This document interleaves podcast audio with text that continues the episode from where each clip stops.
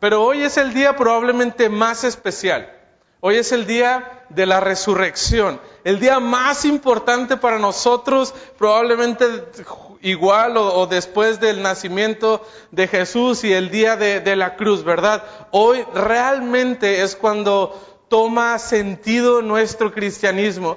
Y hermanos, deberíamos estar contentos, deberíamos estar alegres por lo que el día de hoy eh, ha pasado, ¿verdad? O lo que el día de hoy estamos eh, recordando. Es el día de la resurrección. La promesa que Cristo había hecho a sus, eh, a sus discípulos, a sus seguidores, hoy, hoy día cobraba, cobraba sentido. Por fin se estaba cumpliendo.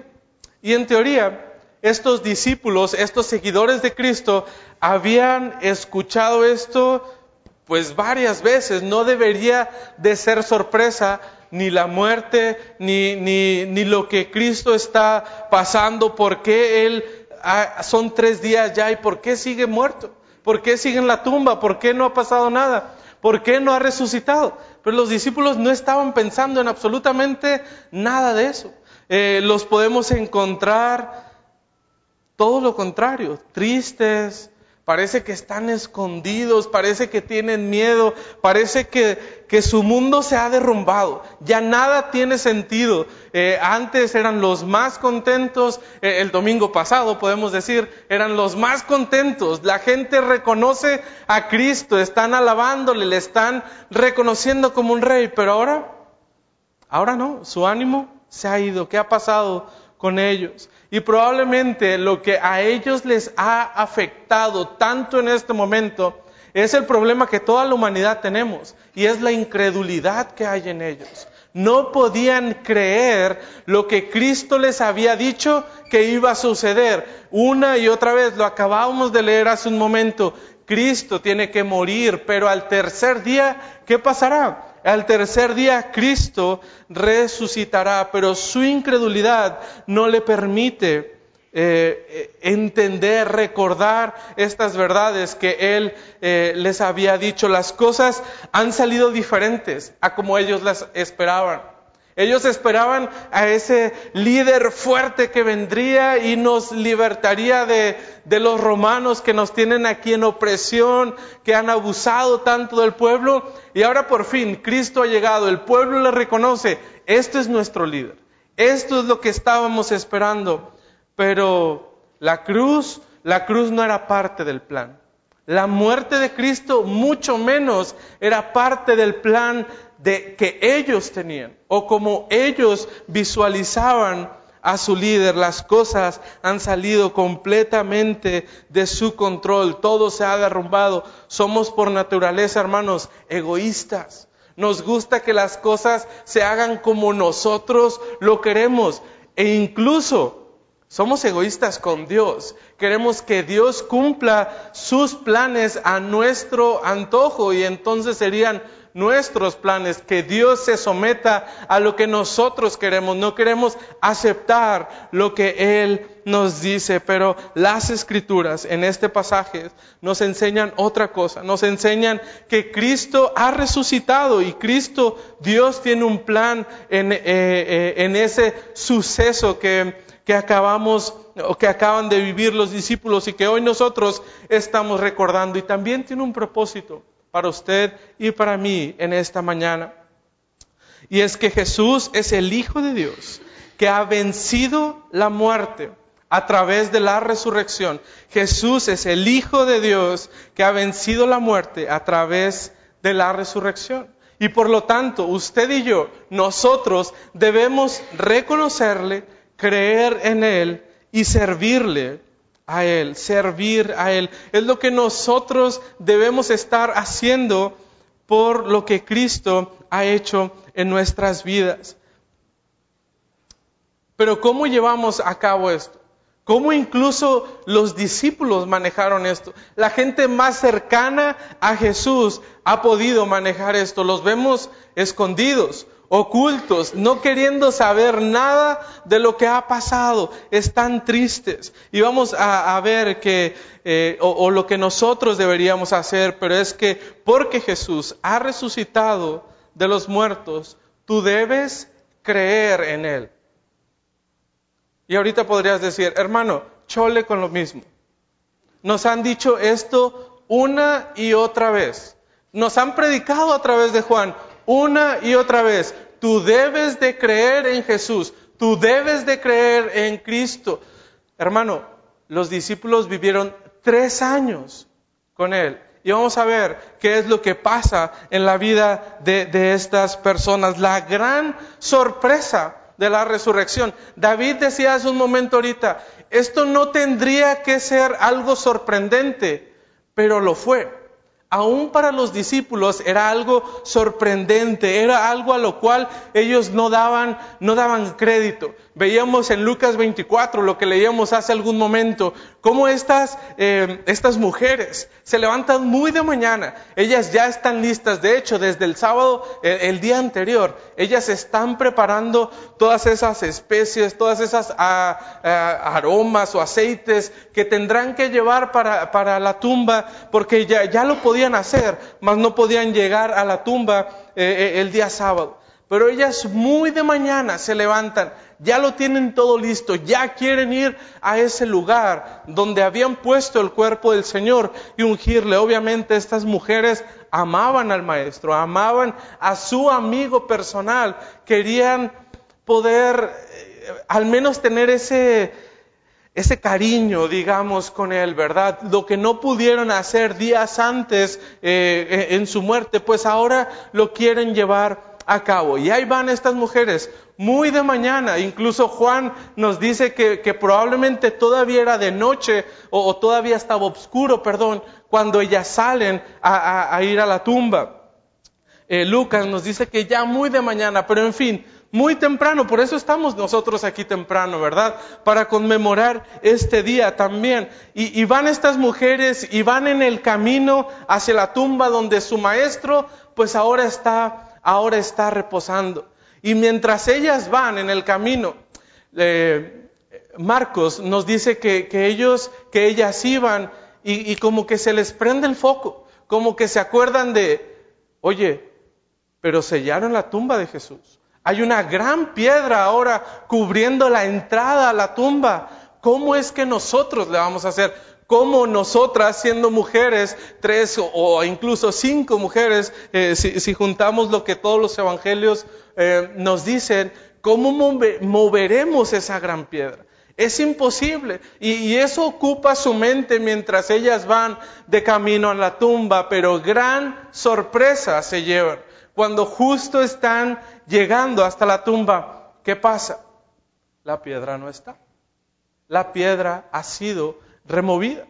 La preocupación más grande que ellas tenían, pues ya no existe. Ahora pueden entrar. Y ahora imagínate esa sensación. Trata de ponerte en su lugar. Ellas van a una tumba y de repente todo está como ellas no lo esperaban. La tumba ha sido abierta, la piedra ha sido removida. Todos sus sentidos están en alerta. ¿Qué es? ¿Qué es lo que está sucediendo? ¿Por qué la tumba está abierta? Entre el nerviosismo que tenían por la sorpresa, pero también el amor que tenían por Jesús, ellas deciden entrar. Ellas quieren ir y cumplir el propósito por el cual están ahí. Ellas querían ungir el cuerpo del Señor. Por lo tanto, deciden entrar a esa tumba, probablemente oscura, probablemente fría por la mañana todavía, y toman el valor para entrar ahí. Y si, su sorpresa fue grande al encontrar la piedra removida, vaya sorpresa que se llevan estas mujeres en ese instante. Jesús, Jesús no está. El maestro ya no está en la tumba. La tumba está vacía. ¿Qué es lo que está pasando? Solo al lado de esta piedra donde debía de estar el cuerpo del Señor reposando Solamente podemos encontrar unas vendas y un sudario con el cual el cuerpo del Señor estaba tapado.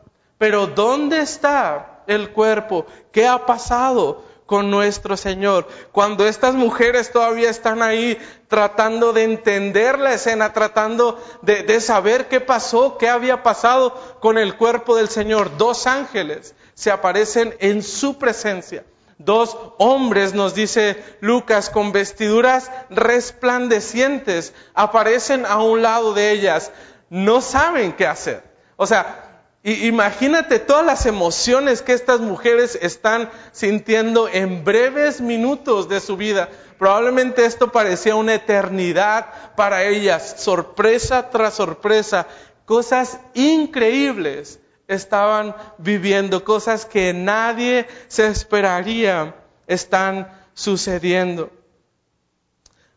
Y ahora estos dos se aparecen enfrente de ellas. Obviamente por, por el miedo, por por la sorpresa de, lo que acaba ahora de suceder. Dos hombres se aparecen ahí, ellas no tenían que estar haciendo absolutamente nada dentro de una tumba, ¿verdad? Entonces, dos hombres con vestiduras resplandecientes se aparecen delante de ellas y lo único que ellas pueden hacer es, por miedo, por respeto, por reverencia, se inclinan ante ellos, no hallan qué, qué es lo que ellas deben o pueden hacer. Y estos hombres, estos ángeles, hacen una especie de, de regaño a estas mujeres. No, no, no les saludan tan cordialmente. Obviamente la pregunta que, que realizan es con amor, pero a la vez eh, regañándolas, exhortándolas. Les dice estos ángeles, ¿por qué buscan entre los muertos al que vive? ¿Por qué buscan entre los muertos al que vive tratando de insinuar, ustedes ya sabían, ustedes ya deberían de, saber que Él no va a estar aquí. Y, ahora imagínate la sorpresa nuevamente de ellas. O sea, ¿cómo encajas eh, eh, en todo esto? ¿Cómo entiendes todas estas cosas? Tú llevas un, frasco, un, recipiente con las especies, con los aceites, con las cosas que tú debes de llevar para ungir al Señor. Y ahora estos dos ángeles, estos dos hombres te están diciendo, ¿por qué buscas entre los muertos al que vive? A, a ver, ¿cómo? ¿Está vivo? ¿No estaba muerto? Yo lo vi en la cruz. Yo vi cuando lo pusieron en este mismo lugar. Y Señor, le aseguro que estaba muerto. El Señor había muerto, nosotros lo vimos, nosotras lo, experimentamos, vimos todo su sufrimiento y vimos cómo habían ahora puesto su cuerpo aquí. ¿Cómo es que ahora está vivo? Y recapitulemos un poco por qué le sorprende a estas mujeres. Nuevamente, el Señor no solamente se los dijo una vez, sino que en muchas ocasiones les había repetido, es necesario que el Hijo de Dios pase por, esta, por este sufrimiento, va a morir, pero al tercer día resucitará. Y no se supone que ellas eran seguidoras de Jesús, no se supone que ellas eran de las más allegadas, probablemente del círculo íntimo de Jesús. Ellas deberían de saber todo esto. ¿Por qué les sorprende? ¿Por qué les toma por sorpresa? ¿No habían escuchado sus enseñanzas? ¿No habían escuchado sus promesas tantas veces? Pero ahora, ahora ellas están sorprendidas. Ellas deberían estar esperando la resurrección de Jesús. Pero no es así. No lo esperan. ¿Por qué? Por su incredulidad. Ellas no pueden creer las palabras que Jesús le había dicho y, cómo eh, ellas deberían, a raíz de esa fe puesta en Jesús, estar esperando este acontecimiento. Pero no es así. ¿Qué tienen que hacer entonces para poder eh, creer lo que acaba de suceder? Recuerda la palabra de Dios. Los ángeles hacen que estas mujeres puedan recordar la palabra de Dios, recordar las palabras que Jesús mismo había dicho. El versículo 7 nos dice, recuerden que sus palabras, recuerden las palabras de Jesús. Es necesario que el Hijo del Hombre sea entregado en manos de hombres pecadores y que sea crucificado y resucite al tercer día. Lo podemos encontrar aquí, lo puedes encontrar en Mateo, lo puedes encontrar en Lucas, lo puedes encontrar en Juan. En todos los evangelios, durante su vida, Jesús les había dicho, es necesario que el Hijo del Hombre muera, pero al tercer día Él resucitará. Y las mujeres tenían que escuchar esto nuevamente y algo se prendió. Recordaron las palabras que Jesús les había dicho a ellas. Jesús ha resucitado. Las mujeres ahora no pueden con la emoción. Todo antes era sorpresa, todo era ¿por qué pasa esto? ¿Por qué está la tumba abierta? ¿Cómo le vamos a hacer? ¿Por qué las vendas eh, eh, eh, están ahí? ¿Por qué Jesús no está aquí? Todo es de sorpresa para ellas, pero ahora todo tiene sentido. Todo tiene sentido gracias a que han podido recordar lo que Jesús ha hecho en su vida. Esta es la noticia. Jesús ha resucitado y no hay noticia más grande que estas mujeres pudieran recibir. Y hermano, esta es la noticia más grande que tú y yo no podemos recibir. Esto es lo más grande. Jesús ha resucitado. Las mujeres salen corriendo de la tumba. E, e, es algo que no se pueden guardar. No es algo que, ah, Jesús resucitó. Qué bueno, qué bueno. vamos a casa y, sigamos con, con, lo que tenemos que hacer, con nuestros quehaceres o, cualquier cosa que ellas tenían que hacer. No. No es algo sencillo, no es algo que, que te guardas para ti. Salen corriendo salen de, de, la tumba donde ellas se encuentran y, esto se lo tienen que decir a los demás. Ellas ahora tienen que compartir esa bendición, esa gran noticia que ellos, que ellas han recibido. Pero apenas, apenas son unas de las sorpresas que estas mujeres se van a llevar.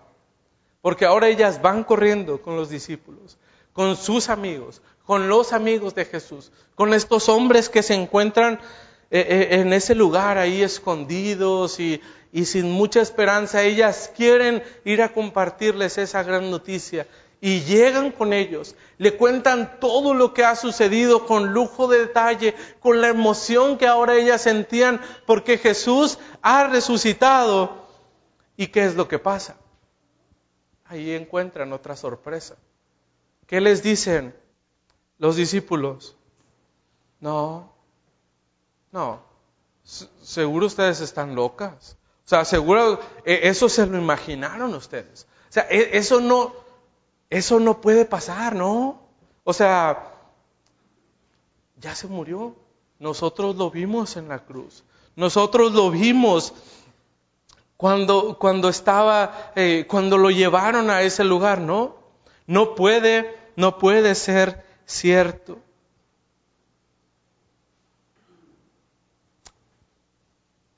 ¿No se supone que estos eran los discípulos de Jesús?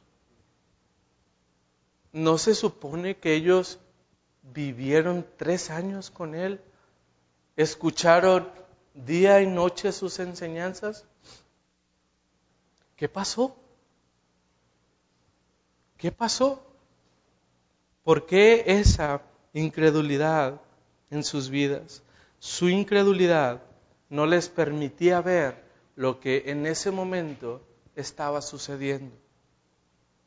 Es interesante notar que la situación de la, de la vida de, de estos discípulos les nubla la vista. Como ahora todo es desgracia, como han, han dado muerte a nuestro líder, a, aquella persona en quien nosotros habíamos puesto nuestra esperanza, ya no está. Y porque Él ya no está, nosotros ya no podemos ver nada. Es más, nosotros ya no podemos creer nada. Ya, ya, e, eso no tiene sentido para nosotros. Y usted y yo, aunque somos cristianos de muchos años y hemos escuchado la palabra de Dios una y otra vez. Y se supone que estamos leyendo su palabra, meditando su palabra. Pero vienen esas situaciones difíciles a nuestras vidas, tragedias, si tú le quieres llamar, llegan a tu vida. ¿Y qué pasa? tu vista se nubla y ya no, ya no ves nada, ya no ves más allá.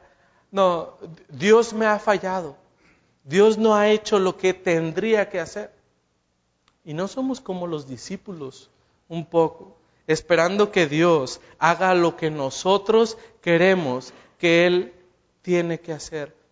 Qué pequeña es nuestra fe a veces.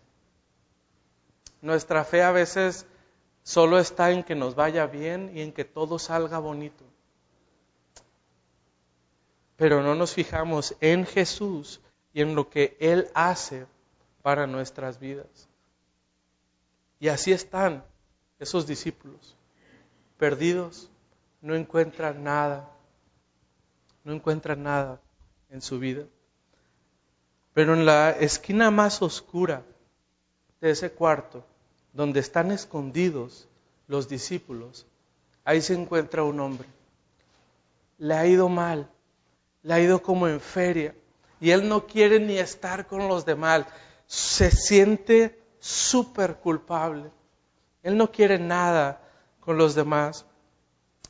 Pero él escucha la historia de estas mujeres. Pero es Pedro, es Pedro el, imprudente, es Pedro el intenso. Él no se puede quedar sentado en esa esquina. Él no puede solamente escuchar el relato de unas mujeres. Pedro se para y corriendo, el Pedro impulsivo, va a la tumba. Él tiene que verlo con sus propios ojos. Él no tiene que escucharlo de alguien más. Él lo tiene que vivir. Pedro corre, va al lugar y se da cuenta que la tumba está vacía, que lo que estas mujeres han dicho es verdad. La tumba está vacía, Cristo no está ahí, Jesús ha resucitado.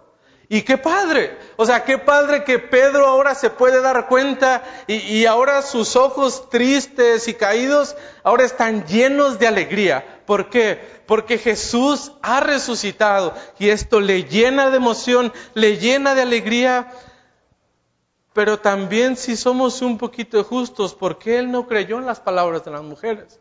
Porque él tuvo que ir y cerciorarse de lo que estaba pasando. Él tenía que verlo, él tenía que eh, experimentarlo por su propia cuenta. Pedro, ¿por qué no fue suficiente el testimonio que acabas de escuchar?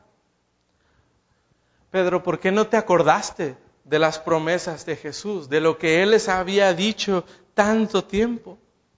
Pedro ha dejado que su pecado, que las situaciones que le rodean decidan su fe. El que estaba escondido, el que no quería saber nada, el que estaba triste por lo que había pasado y por lo que él había hecho, por lo que su pecado había provocado en su vida, su fe se había derrumbado. Ya nada podía hacer, ya nada tenía sentido para lo que él estaba haciendo. Y hermano, a veces somos como Pedro, a veces somos como Él. No queremos escuchar de nada, porque nuestro pecado, nuestro pecado nos avienta allá a la esquinita y, nos hace sentir mal, nos hace sentir culpables de lo que está, de lo que está pasando en nuestras vidas. Cuando estas dudas lleguen a nuestra vida, cuando el pecado incluso nos haga sentir tan culpables, tan inmerecedores, siquiera de estar en la iglesia o de estar con ese grupo de hermanos, haz lo mismo que los ángeles hicieron con las mujeres. Recuerda la palabra de Dios, recuerda sus promesas, recuerda lo que Él ha hecho para ti y lo que sigue haciendo todavía. Recuerda lo que Él ha hecho de ti, pero primeramente lo que tú debes hacer es poner tu fe en Jesús, porque eso lo cambia todo, hermano, todo, todo lo cambia. Es necesario que usted y yo realmente pongamos nuestra confianza en Jesús, podamos descansar y podamos creer lo que Él ha hecho en nuestras vidas. Hermanos, realmente creemos en Él. ¿O creemos en un Jesús que nos hace solamente bien? Que, nos tiene que dar paz y que nos tiene que dar tranquilidad y que, y que tiene que resolver todos nuestros problemas. Creamos realmente en Jesús.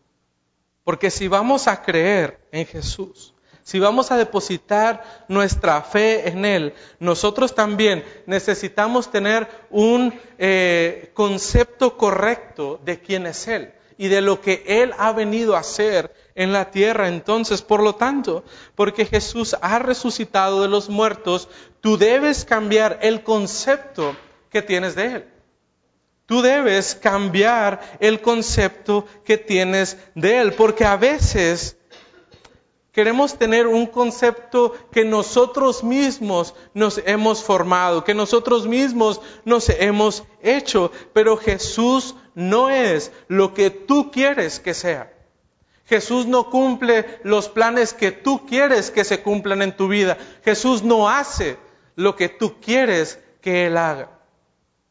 Hermano, necesitamos cambiar el concepto que tenemos de Él. Y ahora podemos ver, eh, y, seguramente usted conoce de esta historia y no leeremos todos los versículos eh, que, vienen aquí en Lucas 24. Eh, seguramente ha escuchado de la historia de estos dos discípulos que ahora van, pues van de camino a casa y van por el camino a Emmaús dos discípulos caminando de Maús, una ciudad relativamente cerca de Jerusalén, eh, ciudad, pueblo, lo que usted lo quiera llamar, eh, estaba ahí cerca, eh, han pasado muchas cosas, ellos incluso, ellos incluso han escuchado el testimonio de las mujeres y, han escuchado el testimonio de Pedro también, pero algo no les cuadra, es como que, ¿y dónde está? Ok, sí, Jesús resucitó. Eh, ya alguien le dijo a las mujeres, Pedro fue a la tumba y, vio que no estaba Jesús. ¿Y dónde está? O, sea, ya resucitó. Qué bueno. ¿Y dónde está? Como que, no les convencía, no les cuadraba completamente eh, del todo lo que había pasado eh, en este momento. Entonces estos hombres, ¿sabes qué? Vamos a casa ya vámonos. Eh, no, no, no hay mucho que hacer eh, para nosotros aquí. Deciden entonces eh, regresar para ellos. la ciudad de, de Maús era una ciudad un poquito importante, hablando un poquito de las cuestiones políticas, sociales que se vivían en ese entonces. Lo más relevante que acababa de vivir esa ciudad es que de ahí había nacido el, el grupo de un levantamiento que se les conoció como los macabeos que lograron eh, grandes eh, triunfos y, hicieron grandes cosas eh, por el pueblo de Israel. Entonces este pueblo era conocido, incluso las personas que, eran de ahí, que vivían ahí, por, por tener ese, ese espíritu de lucha, ese espíritu de las cuestiones sociales, de las cuestiones políticas que deben estar correctas y se deben hacer de la, de la mejor manera. Entonces, estos hombres seguramente escuchan de Jesús y se les prende la antenita. Jesús. Las cosas que está haciendo Jesús, nosotros estamos esperando a este hombre. Este es el que nosotros habíamos estado esperando. Este es el hombre que está con Dios. Jesús y sus enseñanzas les han realmente convencido que es el líder que ellos necesitan. Es la persona que ellos deben estar siguiendo. Por lo tanto, van con Él, pasan tiempo con Él y se hacen del grupo de, los discípulos. Están dentro de, ese grupo ahora eh, cercano a Jesús, escuchándolos día y noche. Y es que Jesús llegó a ser para ellos el libertador que su pueblo necesitaba, lo que eh, Israel estaba esperando. De hecho, el versículo 21 dice lo que ellos estaban esperando acerca de Jesús. Dice, pero nosotros esperábamos que Él era el que había de redimir a Israel. Nosotros estábamos esperando eso, pero no fue así. Entonces ellos se van y mientras van en el camino a su casa, van en el camino de Maús, un hombre se aparece con ellos. Jesús mismo se aparece a estos hombres, pero no se pueden dar cuenta que, es Él. Y, va Jesús y se acerca con ellos dos y, ahora van los tres ahí caminando y Jesús puede ver el rostro de estas personas, puede ver cómo se encuentran y, cómo van ahí todos cabizbajos, van todos aguitados, no, no, quieren, eh, no quieren nada ya. Y Jesús les pregunta, o sea, ¿qué les pasa? ¿Por, qué están así? ¿Por qué sus caras tristes? Y la respuesta de ellos es como, ¿qué le pasa a este? O sea, no sabes lo que acaba de suceder. O sea, preguntas por qué estamos tristes. Nos acaban de matar a Jesús, por eso estamos tristes. no, eres tú el único que no sabe lo que acaba de pasar. Todo nuestro pueblo sabe. ¿Y tú dónde te habías metido? Y no sabían con quién estaban hablando. Y Jesús les sigue el, les sigue el rollo, ¿no? Les dice, ¿qué, qué pasó? ¿De qué me perdí? ¿Qué, fue esta cosa tan importante que ahora los tiene, eh, los tiene tan tristes? Y ellos, mira la respuesta de ellos, versículo 20, por favor. Es muy interesante lo que ellos piensan y cómo ellos contestan justamente a, Jesús. Les dice, versículo 20, y ellos le dijeron, de Jesús Nazareno. Fue varón, profeta, poderoso en obra y en palabra delante de Dios y todo el pueblo. ¿Y cómo le entregaron los principales sacerdotes y nuestros gobernantes a sentencia de muerte?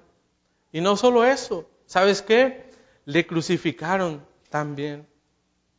Pero nosotros, nosotros esperábamos que Él era el que había de redimir a Israel. Pero, pero pues nomás no, ¿verdad? Y ahora, además de todo esto, hoy es ya el tercer día que esto ha acontecido. Mira las palabras que están diciendo. Es el tercer día desde que esto pasó, como que nunca se les prendió el foco a estos dos. ¿Qué sabían ellos de Jesús? ¿Qué concepto tenían estos dos discípulos de Jesús de su maestro? Bueno, sabían de dónde era, sabían que era de Nazaret, eh, muy bien, palomita, eh, era un buen líder, incluso lo veían hasta como un profeta. Mm, ok, palomita, la vamos a poner a, medias. Eh, ¿Qué más sabían de Jesús? Ah, bueno, pues Jesús contaba con el favor de Dios. Dios mismo estaba obrando a través de este hombre. Y no solamente Dios, ¿eh? El pueblo ya podía ver a Jesús como ese líder que, nuestra nación necesitaba. Ok, muy bien. Palomita entonces eh, para ellos. Incluso ellos saben que unos hombres obrando mal, ¿eh? como nuestros líderes, tanto espirituales como nuestros gobernantes, han obrado mal y han sentenciado a nuestro líder a muerte, lo han matado. Y obviamente sabían cuándo esto había, cuándo había sucedido. Pero su fe ya no estaba en Jesús. ¿Por qué? Pues porque lo mataron. Nos arruinaron lo que nosotros, lo que nosotros pensábamos y lo que Jesús eh, eh, tenía que hacer. Y, sabes qué, le, van comentando todavía a, este extraño que no sabe qué ha pasado. Le dicen, oye, y, luego estábamos ahí medio escondidos, medio comiendo, estábamos ahí con todos los discípulos y llegan las mujeres y les dicen, oye, que Jesús ha resucitado, que ya no está en la tumba. Y, luego fue otro de, los, de los meros meros, de los líderes de nosotros, y vio la tumba y estaba vacía. Pero Jesús no estaba. O sea, Jesús no sabemos, no sabemos qué pasó con ellos. ¿Y qué hace Jesús con estos hombres? ¿Cómo contesta Jesús a estos dos pobres hombres que han perdido la esperanza en todo? Al igual que el ángel, ¿qué les hace? Recuerda la palabra de Dios recuerda lo que ha sucedido. Jesús les dice, versículo 25, mira cómo Jesús les contesta. Entonces él, Jesús les dijo, oh insensatos y tardos de corazón para creer todo lo que los profetas han dicho. Insensatos. Ustedes pensaban que yo era tonto porque yo no sabía lo que estaba pasando. Ustedes lo sabían todo, lo habían escuchado tantas veces, pero su corazón es tardo para creer. Son lentos para creer. Versículo 26. no era necesario que el Cristo padeciera estas cosas y que entrara en su gloria? Jesús, Jesús realmente les muestra la verdad que estos hombres tenían que escuchar. No solo es que les da un repaso desde el Antiguo Testamento, nos dice, desde Moisés les empieza a hablar a través de todo el Antiguo Testamento lo que se decía de Jesús, pero no solamente la promesa de que un Salvador vendría, sino también de que ese Salvador tendría que morir y después resucitaría para entonces dar gloria al Padre. Jesús les explica todo esto que obviamente ellos tenían que saber de alguna u otra manera. Y lo escuchan directamente de Él, del que sufrió en la cruz, del que sufrió todo el castigo y todo el desprecio del pueblo, del que había estado muerto por tres días. Hemos leído estos versículos y nuevamente lo que debe estar en nuestras vidas lo que a nosotros, a usted y a mí nos debe eh, de enderezar nuestro camino, de tener un concepto correcto de quién es Jesús, es la palabra de Dios. Y, es difícil. O sea, ahorita podemos pensar, no, es que yo, ya lo sé. O sea, yo sé quién es Jesús. Hermano, ellos vivieron con Él. Ellos estaban seguros de, que sabían quién era Él, pero ellos tenían un concepto equivocado de quién es Jesús. Y el día de hoy, allá afuera, también se nos quiere vender un concepto equivocado de quién es Jesús y de lo que Él quiere hacer para nuestras vidas. Nos dicen, es que todo te va a ir bien. Es que tú no debes de estar eh, sufriendo eh, eh, esta pobreza o esta dificultad que tú tienes, porque Dios es un Dios de amor, es un Dios de bendiciones, es un Dios entonces que no te debe de faltar nada y no debes de estar sufriendo nada. ¿En qué parte de la Biblia dice todo esto? Es verdad, Dios es un Dios de amor, sí, Dios nos da bendiciones, es verdad, pero también nos dice que tendremos que pasar aflicciones. Pero cuando estamos pasando aflicciones, nuestra vista se nubla nuevamente y no podemos ver más allá porque nuestros problemas son tan grandes que la resurrección de Cristo es tan pequeña comparado a nuestros problemas, a, lo que nosotros estamos pasando. ¿Qué concepto tan equivocado tenemos nosotros? No solamente de Jesús, sino de la resurrección y del poder que Jesús tiene y que aún puede ejercer en nuestras vidas. Debemos de tener un concepto correcto de lo que realmente es Jesús. Y termina su plática ahí, ahí con ellos. Y parece que justamente, casualmente, podríamos decir, la plática termina cuando llegan a la ciudad. Y Jesús les dice, bueno, ustedes aquí viven, yo ya me voy. Pero estos hombres ahora estaban emocionados por lo que habían escuchado. No era, no era la plática que normalmente tienes en el camión o cuando estás esperando ahí el semáforo. E, era una, una plática que había hecho que sus corazones ardieran literalmente por lo que ellos ahora estaban escuchando. Y le dicen, no te vayas Jesús, espérate, quédate aquí con nosotros, nosotros te invitamos. Bueno, no le dijeron Jesús, discúlpenme, porque aún no sabían que, era Jesús, pero invitan a este hombre, que ahora les ha hablado tantas cosas emocionantes y, les ha hecho recordar lo, lo, que de Jesús se decía en el Antiguo Testamento. Y ellos le invitan a su casa, hombres buenos, hombres hospitalarios. E, entonces le preparan la cena, se sientan ahí. Y esa imagen llega a su mente la cena que habían tenido hace unos días. Estaban viviendo esa misma cena. Jesús ahora estaba partiendo el pan y les estaba compartiendo el pan a ellos. Y en ese momento, ¿qué pasa? En ese momento sus ojos, sus ojos fueron abiertos y ahora ellos comprendían lo que era. Ahora ellos estaban llevando la sorpresa. Era Jesús el que estaba con nosotros, el que ah, nos habló durante todo este camino, el que nos explicó la palabra, el que nos explicó las escrituras, era el mismo Jesús. Wow. Wow.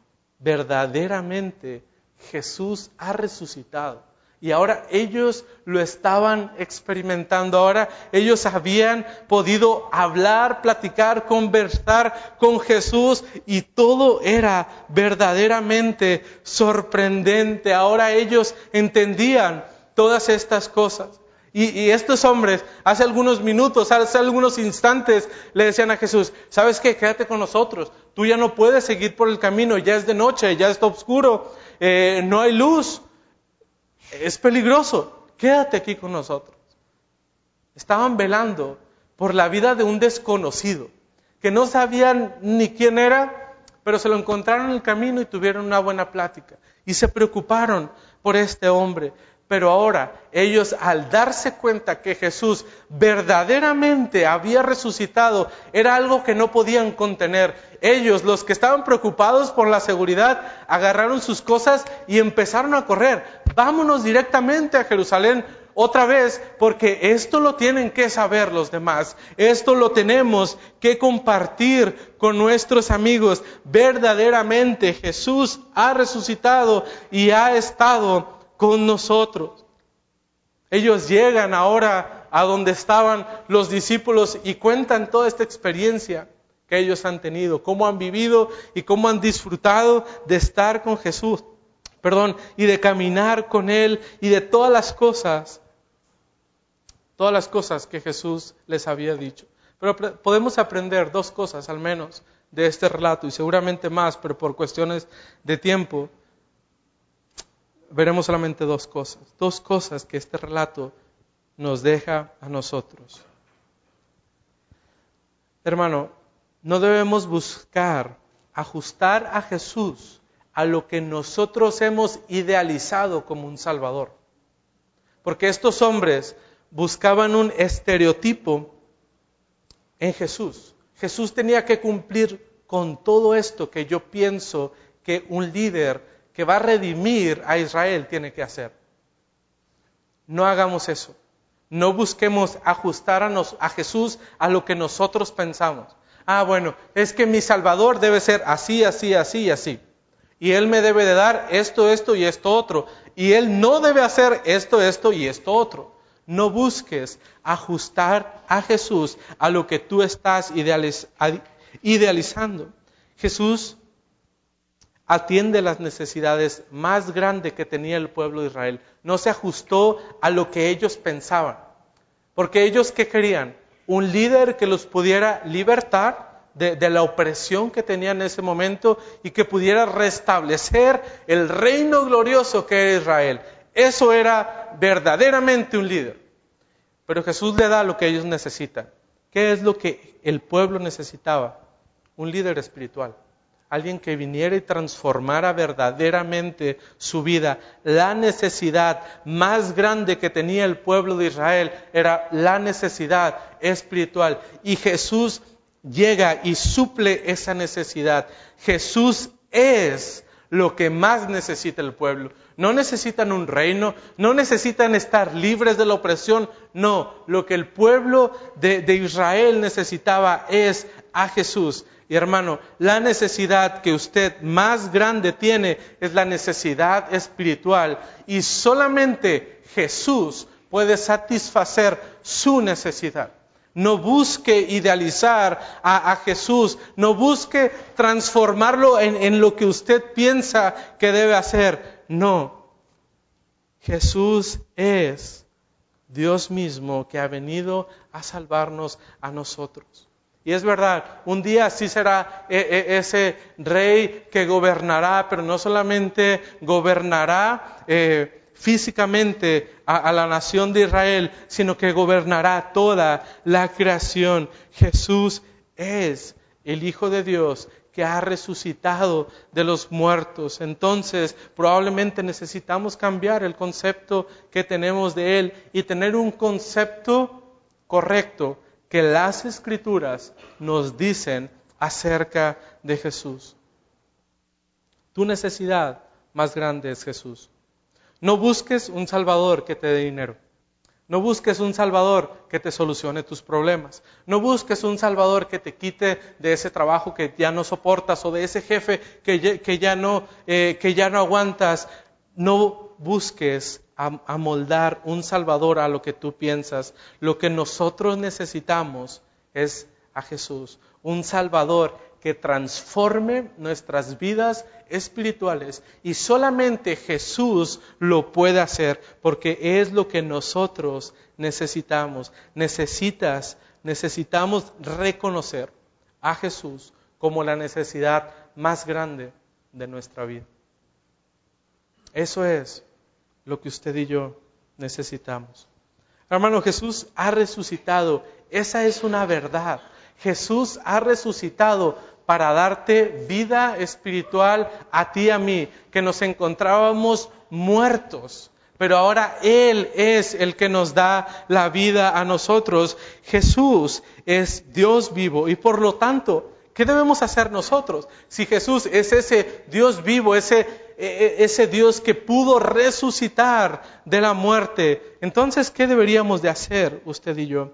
Porque Jesús ha resucitado de los muertos, tú debes servirle a Él. Nosotros debemos servir a Jesús, entregar nuestras vidas completamente a Él. Y mientras eh, eh, estos hombres habían llegado del camino que de, hacia Maús, han llegado nuevamente con los discípulos y ahora está ahí esa, esa cueva en la cual ellos se encontraban, ese salón, ese lugar, lo que sea.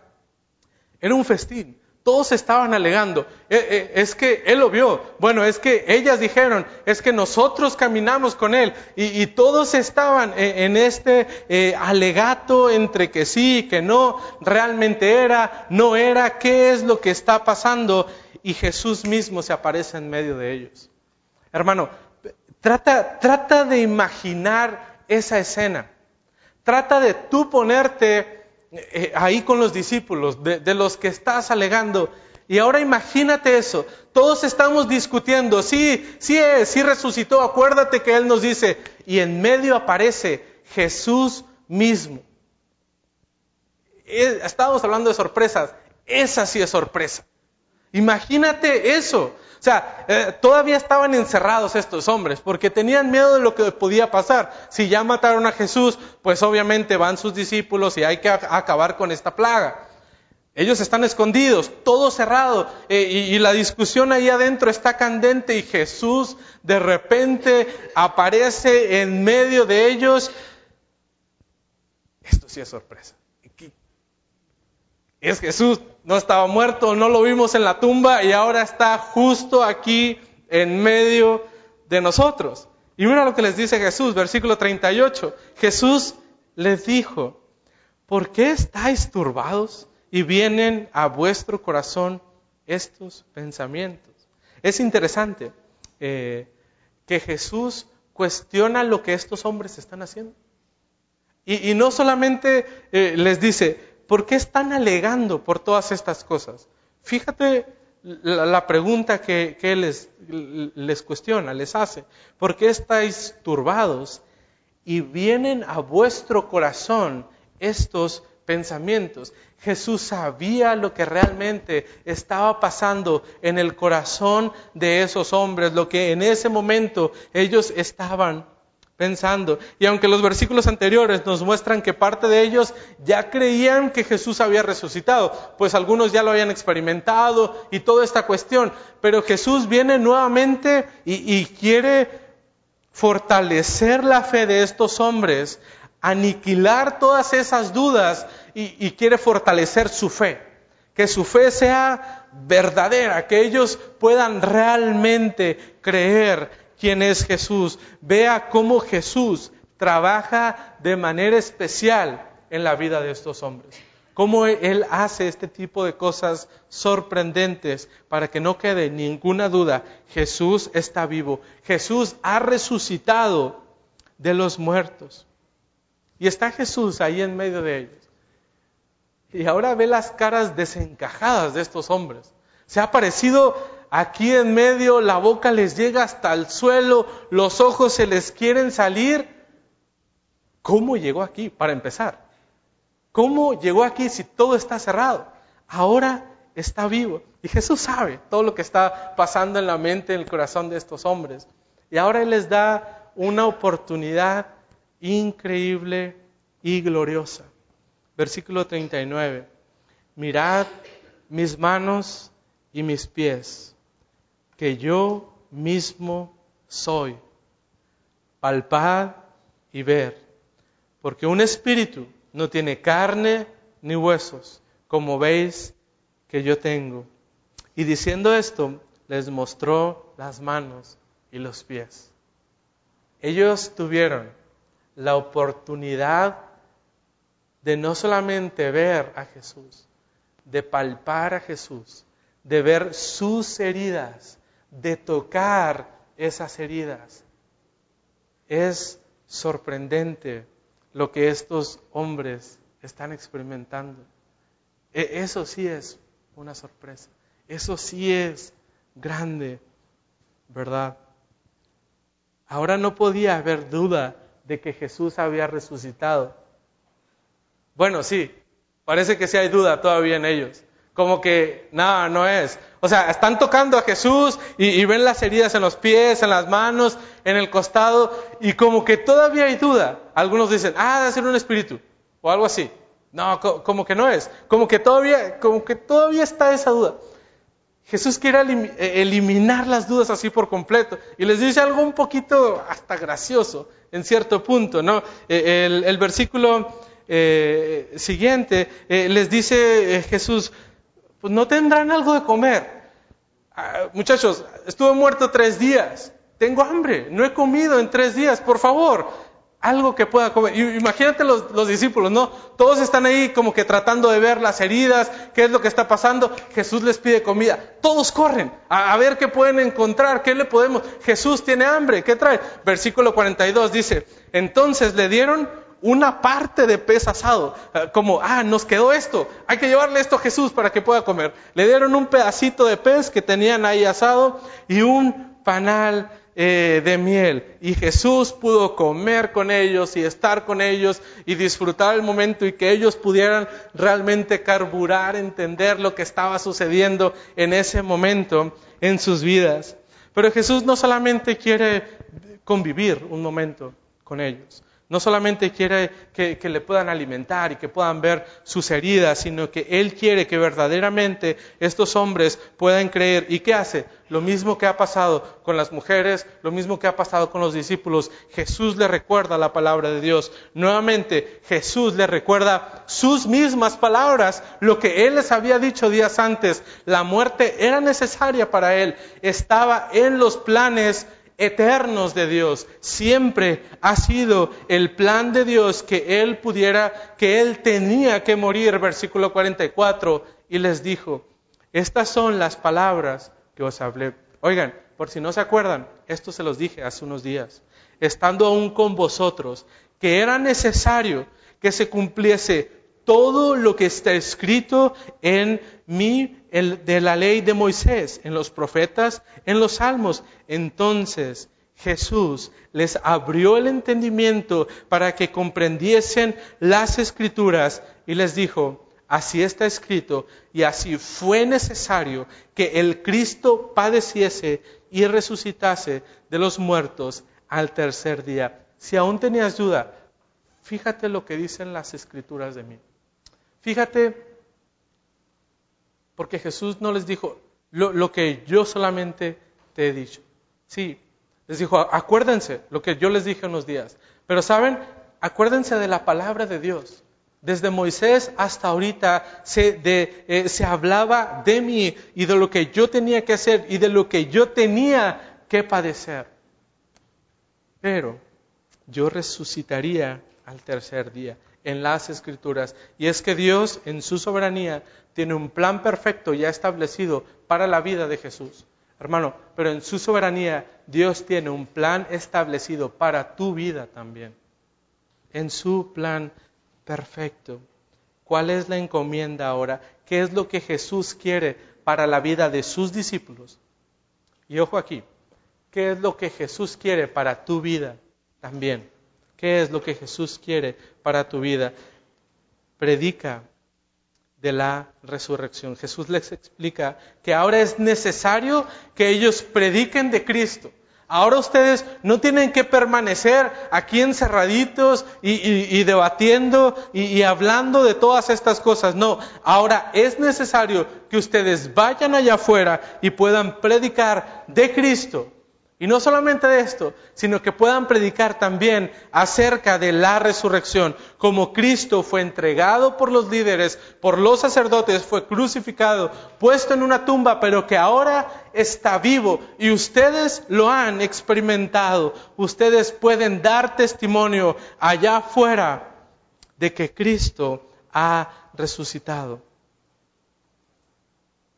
A nosotros nos manda entonces lo mismo.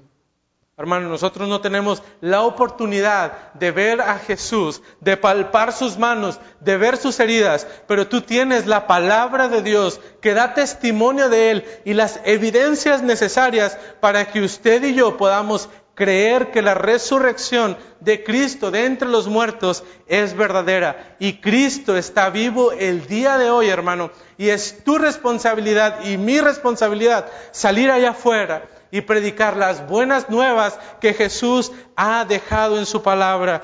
Cristo ha muerto por los pecados de los que están allá afuera y por nuestros pecados. Y Cristo ha resucitado y ahora nos da esa vida eterna y esa victoria que por nuestra cuenta no podríamos obtener solamente a través de Cristo Jesús, el Hijo de Dios.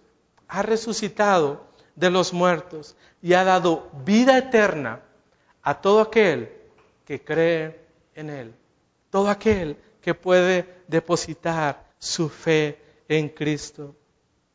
La resurrección de Jesús es vital, hermano. Esto tú lo tienes que creer, porque si no, nada tiene sentido.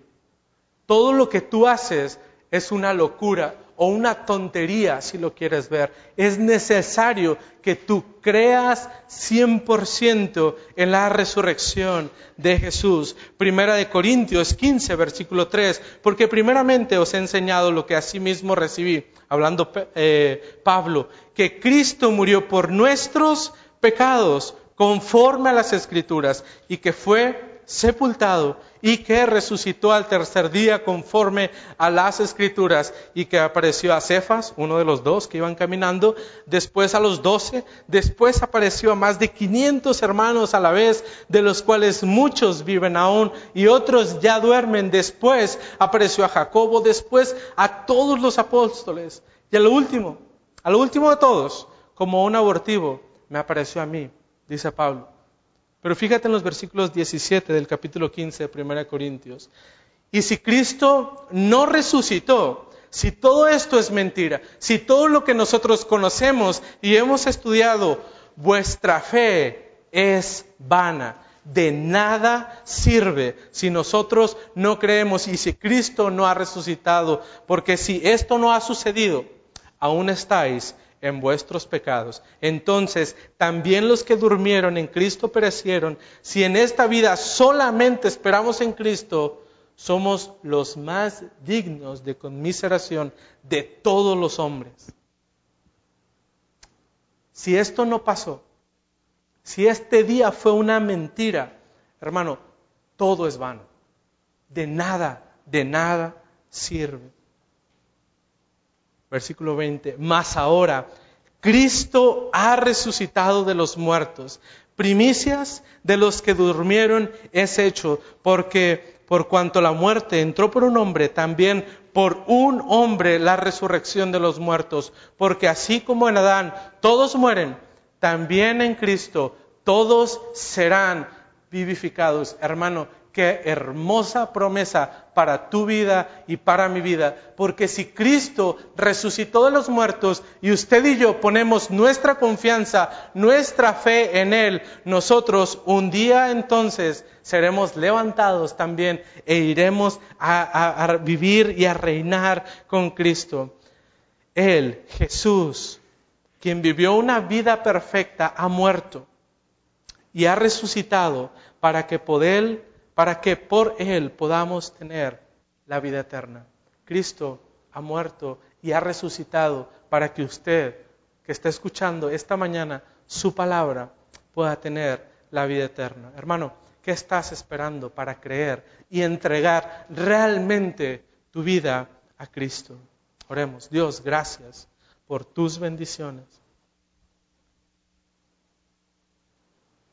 Gracias que estuviste, Señor, dispuesto a morir por nosotros.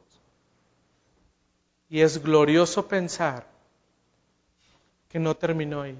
Gracias, Dios, por tu resurrección.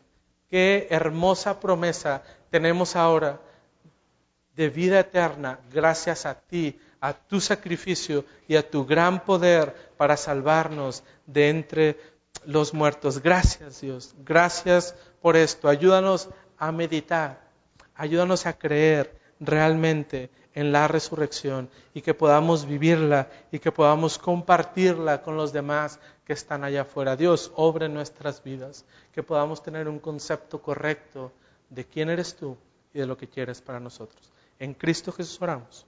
Amén.